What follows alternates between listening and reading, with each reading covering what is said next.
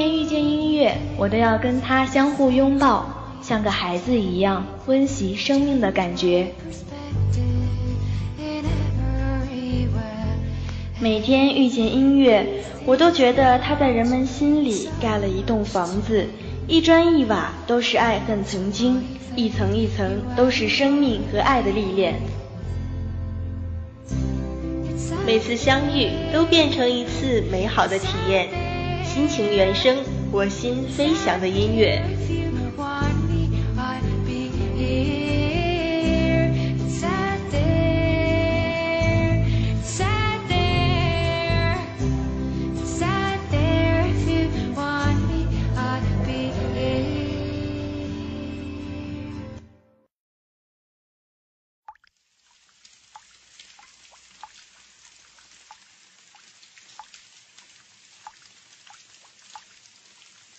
昨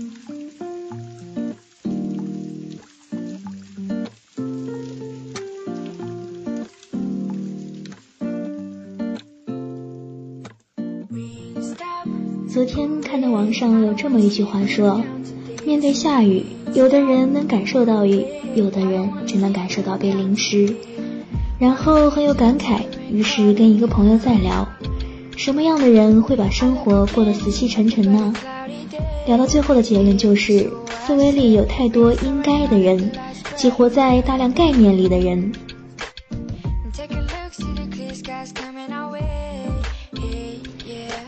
应该会让我们不接纳外界。有一个朋友来找暖阳，他比较有钱，但是他觉得自己的生活质量很差，每天没有意思，生活死气沉沉。这个来访者一身名牌加身，资产据说有几千万，有很多套房产，开一辆奔驰跑车。当然，这些都是他透露给南阳的。在咨询中，他会反复提到他的资产和收入。颇有种我已经取得快乐资格的架势，然而每次聊完他的光彩成就，他就会话锋一转，进入到一种提不起精神来的淡然状态。然而这一切有什么用？我还是很不快乐。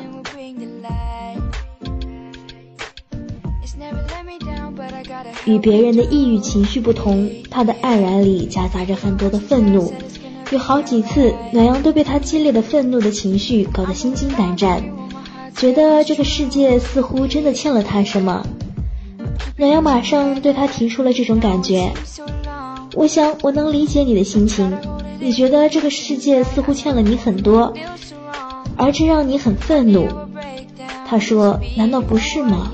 我这么努力的赚钱，努力的工作，但是生活并没有给我想要的答案，没有一个合意的爱人，并没有让我过上我想要的生活。”暖阳问他：“你似乎觉得你努力的赚钱，成为有钱人，生活就应该及时回馈给你你想要的可心的爱人、舒适的生活。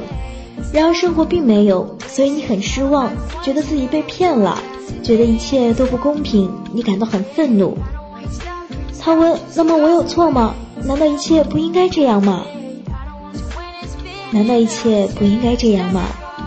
这是暖阳在倾诉中听到的出现频率最高的一句话，当然，大概也是最会让人陷入痛苦的一句话。难道一切不应该这样吗？难道一切不应该这样吗？难道他不应该这样吗？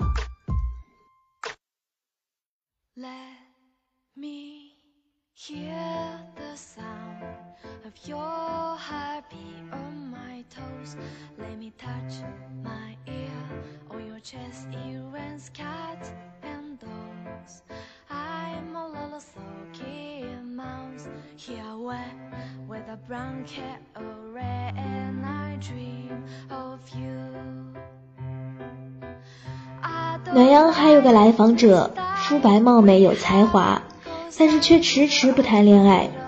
原因是有别人都不符合他想象中的样子，也没有按他想象中的样子来对他，于是他感到非常委屈，甚至到了气急败坏的程度，觉得自己命苦。暖阳问：“在你的想象当中，别人应该是怎样对你的？”他不好意思地说：“他觉得别人都应该很欣赏他才对，准确地说，他等待着别人对他能高看一眼。”而不是把他当做普通人看待。你忍受不了别人把你当普通人对待，你希望自己是女神。被暖阳这么一问，他也有一点不好意思。实际上，他也确实够得上女神的级别，身高一米七以上，海归，漂亮，开一家公司，家境也不错。问题是，似乎他太把自己当女神了，走到哪里都摆出一副女神的架子，拎着一副女神的口气。然后等待着周围人的膜拜，但让人愤怒的是，周围的人并没有出现他想象中的对待方式。你有没有想过周围人的感受？让我来扮演一下你平时的行为举止吧。然后暖阳在他面前扮演了一遍他，他竟然禁不住笑了起来。他问：“你的意思我是个傻子吗？”我可没说，但你刚才说话的口气似乎不那么女生了。我感到离你更近了一些。他是一个聪明的人，很快就领悟过来。我想我平时太端着所谓女神的架子了，这样不会有人真的喜欢我，他们只会害怕我，觉得我高高在上，盛气凌人。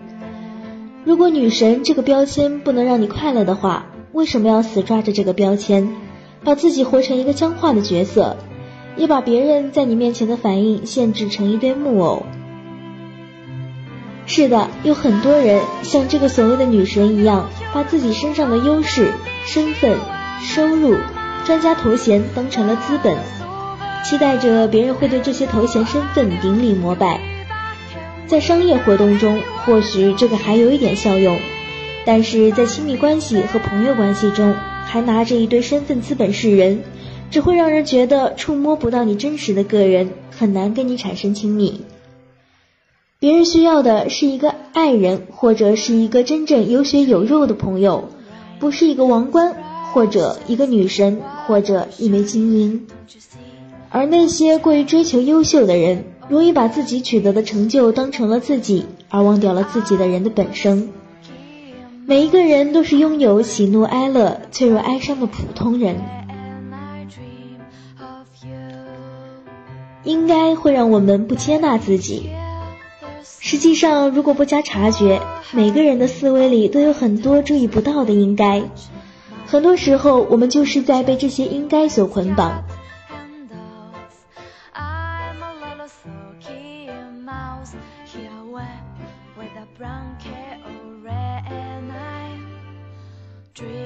应该来源于我们早年被灌输的规则，或者价值观，或者定义，或者我们成长中的某些经验。很多时候，这些经验对我们有积极的意义，但很多时候，这些经验也在限制着我们的生活。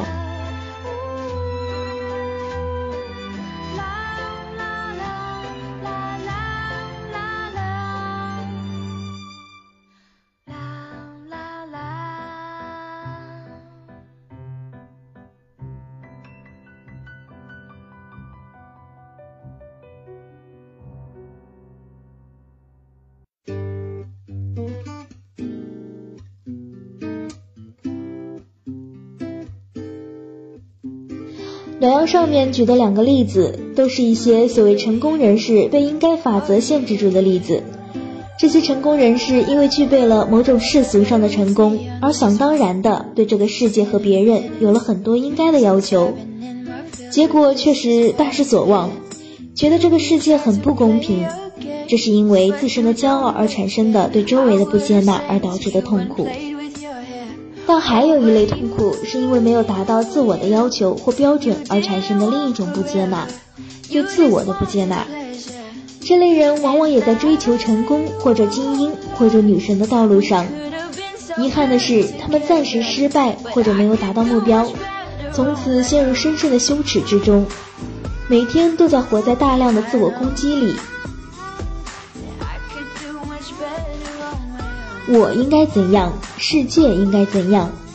不知道什么时候起，我们的家庭教育和学校教育里充斥了大量的这样的教育和渲染，让人觉得他们自身的工具价值要大于他们本身作为一个人的价值，让我们跟在别人的互动里，头脑里充斥着三六九等，随时随地的在估价。没有得到过无条件的爱和接纳的孩子，他们不知道爱是什么，真实又是什么，也不相信爱和真实。因为从小父母就看重他们的成绩，优秀多于他们人本身。作为一个整体的人，一个好和坏都一体的，都会被接纳接受的孩子是不存在的。所以他们把部分的自己、成就化的自己当成了自己本身，也喜欢用这些优秀成绩符号去跟人连接，结果当然是痛苦的。因为总是不踏实，无法袒露真实的自我。这个世界上百分之八十的人在下雨的时候感受不到雨，而只感受到下雨可能会带来的损失或者后果。人是需要社会化的，但社会化绝不是人的全部。你看，心理学总是这么的复杂。是的，它总是教给你一个个规则，最后再让你从这一个个规则里出来。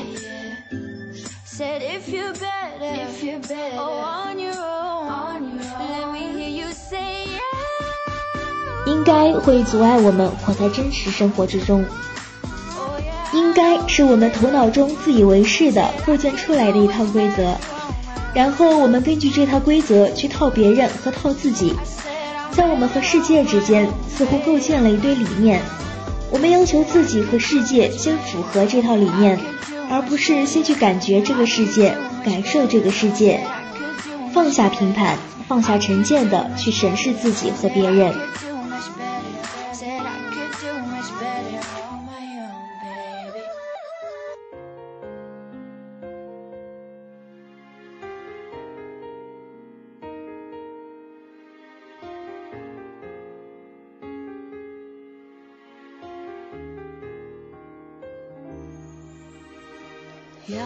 乔布斯在印度修炼禅修得出的结论，最终是保持一无所有，保持一无所知。为什么要保持一无所有、一无所知呢？因为对有和知不加警惕，我们就会被他们带离本身，找不到自己，从而陷入一层层狂妄之中，背离真实的生活。在心理学上，我们讨论原生家庭，讨论一个人的成长史。是因为人是经验的奴隶，每个人都容易活在他过去的经验里，把这些所谓的经验当作法宝，却浑然不知自己早已被这些经验困住。而保持一无所知、一无所有的状态，是告诫我们自己，所谓的经验是要警惕的，要保持永远退回到一种一无所知、一无所有的状态，去审视一切，是为初心。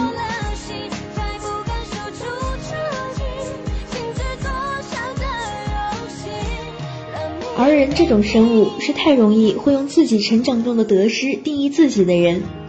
我们把成功当成了自己，我们把失败当成了自己，我们以我们得到某个人的爱当成自己，我们以失去某个人的爱当成自己，我们以我们身居高位把高位当成自己。当我们身陷囹圄，我们又把囹圄当成自己。实际这些都不是你自己。你的真实的自己就是一个一无所有、一无所知的人，因为一无所有、一无所知，你无畏失去，也因为知道最终一无所有、一无所知，所以你也不对拥有那些知和有怀有强烈的执着。佛教里是保持空性，活在当下，就是要去除我们头脑里的一些概念、一些应该的法则。那我们如何去改变呢？按应该的生活，会制造愤怒和怨恨。愤怒和怨恨的背后是不满足。当你总是处在愤怒和怨恨中的时候，不妨停下来，去检查一下你头脑中充斥着的身影，去觉察你在要求生活着什么，你在要求着自己什么，你在要求着别人什么，你为什么要有这个要求？这个要求没有得到的话，你会失去什么？可不可以先放下你所认为的理所当然的要求，先去默念几遍这个？我认为这个世界应该按照我所认为的样子运转。我认为别人应该按照我所认为的样子去运转。我认为自己应该按照我所认为的样子去运转，然后变成我期待这个世界、他人和自己会如我所愿，按照我认为的样子运转。但是他没有，这也很正常。我的期待毕竟不是世界的规律，我只是有点失落，但我还是我。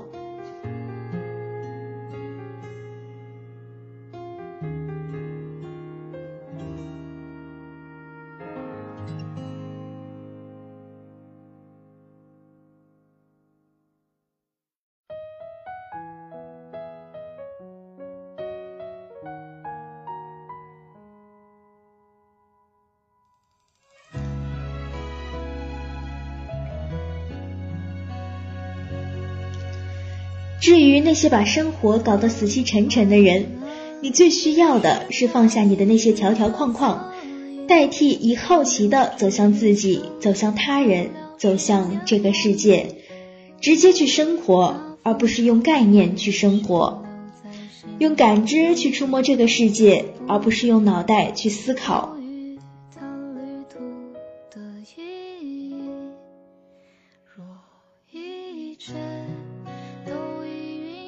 毕竟，连乔布斯都说了：“保持一无所知，保持一无所有。”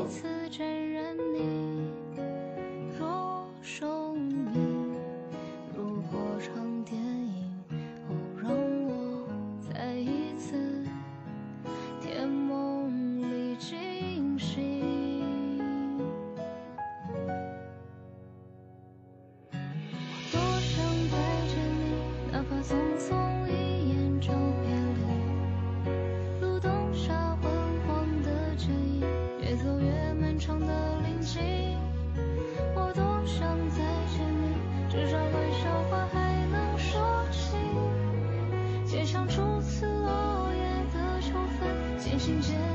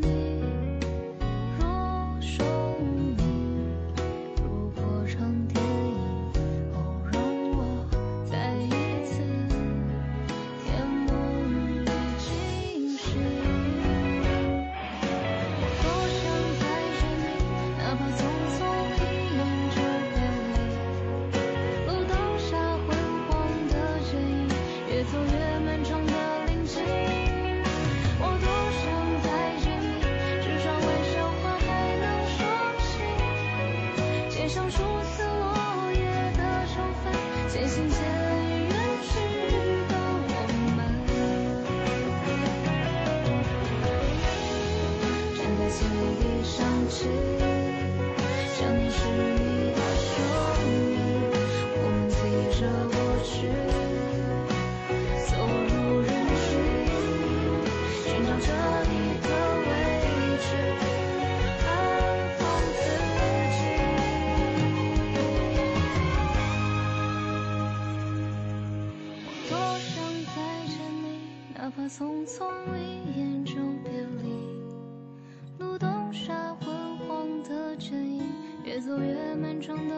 心。